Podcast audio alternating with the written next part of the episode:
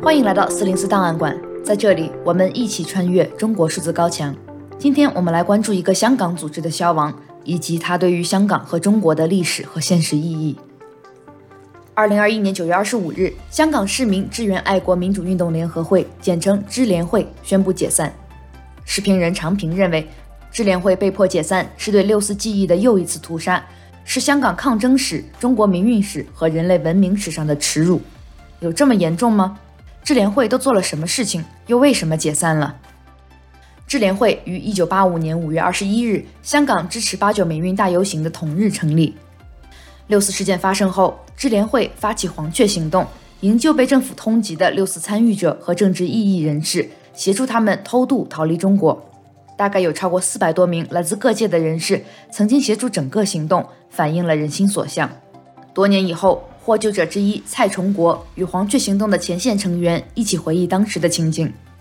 我们第一次到海边，然后海边完全封锁了，就柴林的录像、录音一播以后。呃，大概政府就以为柴林到了深圳，所以全部封锁了。呃，到了蛇口，然后找到渔民，渔民说不行，呃，从来没有见，几十年没见过这么多警察。我们的船上那个船老大就说，呃，对不起啊，这个嗯，警察来了。我哋见到嘅时候咧，佢都冇体力嘅，已经差唔多咁样。咁我哋咧就系夹咗夹嘅，一人拖一个咁啊，拖啲咁直咁拖上嚟。我们全身都割破了，全身是血，全身是血和泥巴。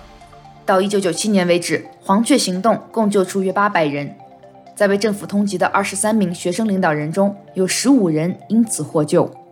支联会的五大纲领是释放民运人士、平反八九民运、追究屠城责任、结束一党专政、建设民主中国。在香港众多政治组织中，支联会是唯一致力于支援中国民主运动的组织，为保存六四记忆坚持了三十二年。二零一二年，支联会筹建六四纪念馆，收集保存八九民运和六四屠杀的资料，并举办了多次展览。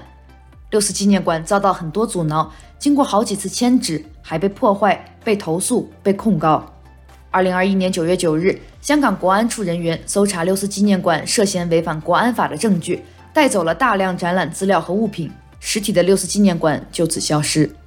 二零二一年八月，支联会众筹把六四纪念馆搬到网上，由亲历八九民运的资深记者、视频人常平作为总策展人，开放虚拟的六四记忆人权博物馆，在数字空间永久保存历史记忆。九月二十八日，该网站被香港封锁，无法浏览。智联会最广为人知的活动，是从一九九零年到二零一九年。连续三十年无间断地在香港的维多利亚公园举行烛光集会来纪念六四运动。二零二零和二一年，香港政府说因为疫情原因不允许组织集会。后来智联会被调查，领导层或者深陷狱中，或者面临起诉。昔日维园烛光如海的画面就此成为历史。支联会以爱国作为立脚点，除了保存八九历史真相外，还常年举办各种活动，支援内地民主发展。在创立之初，已经被北京定性为一个颠覆性组织。不过，虽然历经滋扰，支联会在香港三十二年一直运作合法。组织影响力最高峰时，立法会泛民主派议员中有约一半人同时是支联会成员，可见民心所向。二零二零年六月，北京颁布《中华人民共和国香港特别行政区维护国安法》，支联会迅速从爱国运动组织变成了国家的敌人。二零二一年八月，香港国安处认定支联会为外国代理人，要他们交出相关组织和成员资料，被支联会拒绝。支联会几位领导人就此被捕，被控煽动他人颠覆国家政权罪。二零二一年九月，警方要求支联会删除电子平台信息，智联会网站和各个社交媒体上大量的六四相关资料，包括屠城照片、受难者家属口述证词、历年香港烛光晚会的影片，都就此无法公开。在香港保安局局长通知智联会涉嫌危害国家安全，将会把他剔出注册公司名单后，智联会举行了一场特别的会员大会，并于九月二十五日宣布解散。成员曾建成当日接受媒体访问时眼泛泪光，他说：“相信历史会还智联会一个公道。”智联会的解散意味着中华人民共和国政府有效管辖区内最后一个合法公开回忆和纪念六四的组织被迫消失。在所谓的合法范围内，历史只剩下了官方论述。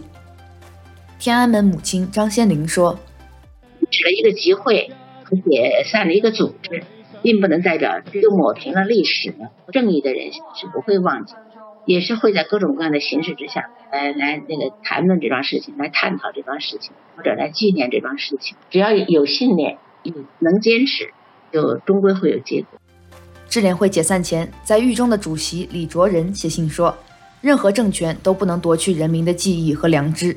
智联会的理念已传承在每个香港人心中，火种在，希望在。”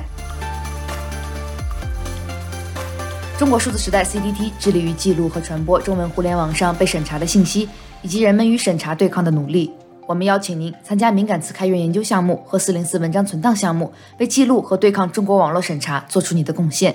详情请访问我们的网站 cdt.media。